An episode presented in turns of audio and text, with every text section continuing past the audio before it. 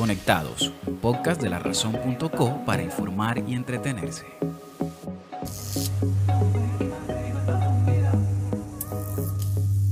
Bienvenidos a Conectados, un podcast para informar y entretenerse. Arrancamos el episodio de este 9 de noviembre de 2020 con el reporte de casos de COVID-19 para Córdoba, pues el departamento reportó un total de 98 nuevos contagios de este coronavirus, así lo confirmó la Secretaría de Salud Departamental. Con esta cifra, el departamento llega a 27.123 contagios acumulados. Del total de nuevos casos, 44 de ellos se ubican solamente en Montería, 15 en Lorica y 11 en el municipio de Sagún. El resto de los contagios se distribuye por municipios así. San Bernardo reportó 9 contagios, Cerete 5, Montelíbano 4, Cotorra 3, Planeta Rica 2, mientras que los municipios de Valencia, La Patada, San Carlos, Ciénaga de Oro y Chinú reportaron un nuevo contagio cada uno. De igual forma, se notifica un fallecimiento por causas asociadas al COVID-19 en el municipio de Lorica, elevando así a 1.718 las muertes que son asociadas al coronavirus en el departamento. Del total de casos acumulados de COVID-19, 24.767 de esos ya están recuperados, es decir, que quedan activos algo más de 600 casos del virus en Córdoba. A propósito del tema del COVID-19, entregan 5.900 millones en elementos de protección personal en Córdoba. Durante el taller Compromiso por Colombia, el ministro de Salud, Fernando Ruiz Gómez, hizo la entrega de más de 5.900 millones de pesos en elementos de protección personal dirigidos al sector salud en el departamento de Córdoba. Según detalló el jefe de la cartera de salud, se entregaron 89.300 batas de manga larga, 80.000 tapabocas, 183.000 respiradores de alta eficiencia, 1.600 guantes, 1.200 guantes, 121.000 batas antifluido, 217 mil gorros, 175 mil polainas, 1.200 gafas, 740 bolsas para guardar cadáveres, 233 mil guantes no estériles y 5 mil guantes no estériles talla M. En total, se han entregado en elementos de protección personal a lo largo de la pandemia en el departamento más de 7.900 millones de pesos por parte de la Unidad Nacional para la Gestión del Riesgo de Desastre. MinSalud resaltó que Córdoba cuenta actualmente con 421 camas UCI frente a las 195 que tenía a principios de la pandemia. Entre otros temas de interés para el departamento de Córdoba, el gobierno nacional priorizó 14 proyectos de agua potable y saneamiento básico. Esto en el marco del taller Compromiso por Colombia, en donde el ministro de Vivienda, Jonathan Malagón, informó que el gobierno nacional hizo esta priorización. De acuerdo con el ministro, estos proyectos contarán con inversiones cercanas a los 162.600 millones de pesos. Los 14 proyectos de agua y saneamiento se realizarán en los municipios de Montería, Cereté, San Antero, San Carlos, Sagún, Valencia, Montelíbano, Tierra Alta y Ayapel lo cual beneficiará a 269 mil personas que habitan cada uno de estos entes territoriales e impulsará la reactivación de la región. En el primer grupo se encuentran tres proyectos que iniciaron en los últimos meses y según destacó el ministro, serán acelerados para entregarlos cuanto antes. Entre estos proyectos se encuentra el desarrollo del acueducto veredal para el tapao y sabanal en Montería, así como la primera etapa del sistema de alcantarillado del sector número 4 del municipio de Cereté. Un segundo grupo de seis proyectos fueron firmados en el marco del compromiso por Colombia y según resaltó Malagón serán muy importantes porque están por todo el departamento. En Tierra Alta, por ejemplo, se construirá el sistema de tratamiento de aguas residuales, mientras que en Monte Líbano se construirán baterías sanitarias. En el corregimiento de Jaraguay, en Valencia, se construirá la solución definitiva para el servicio de acueducto. Además, hace tres semanas se inició el acueducto del corregimiento El Porvenir, el más grande del municipio de San Antero.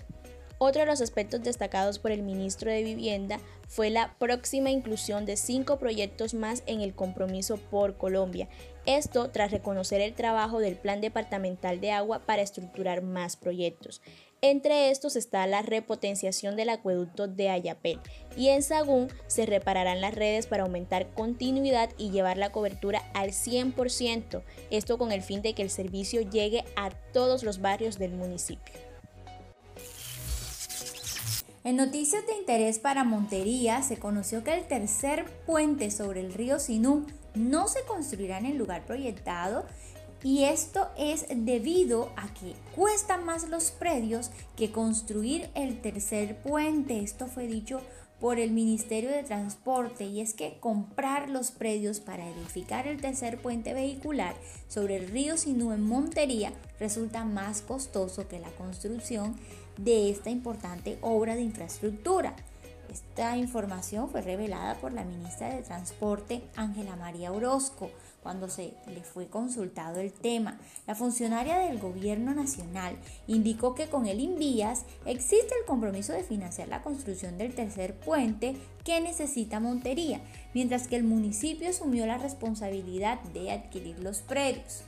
Sin embargo, la cito, al hacer un análisis y mirar los estudios para actualizarlos, los predios terminaron costando más que de lo que vale construir el puente.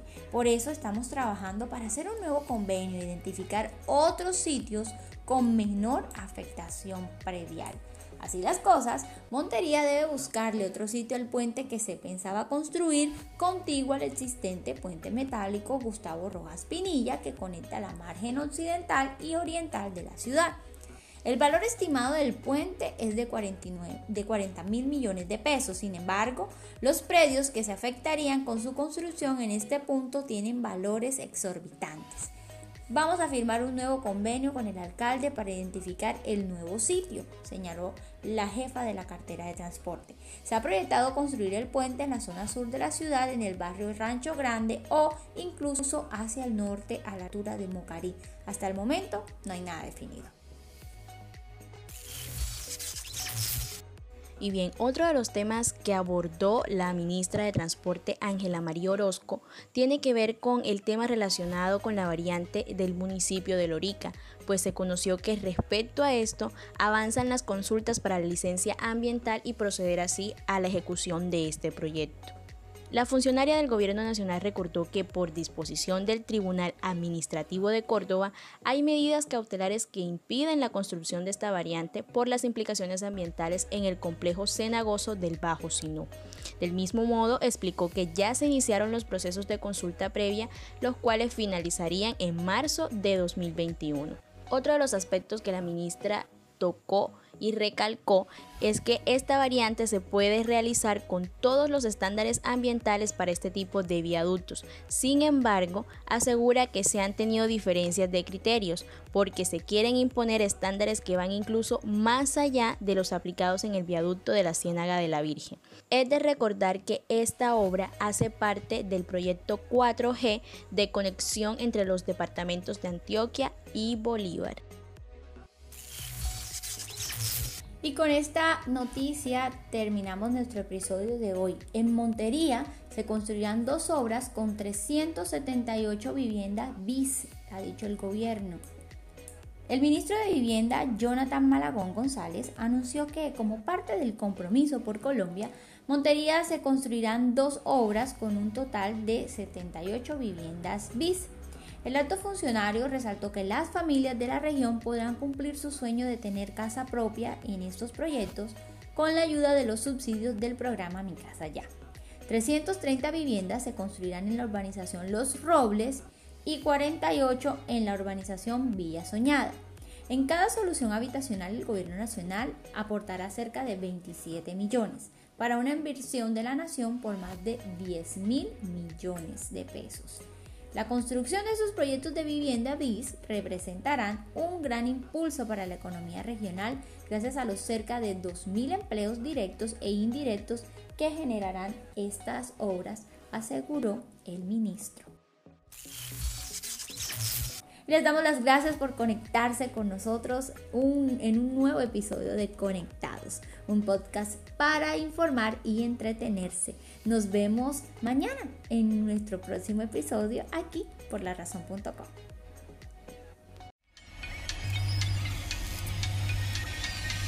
Conectados, un podcast de la razón.co para informar y entretenerse.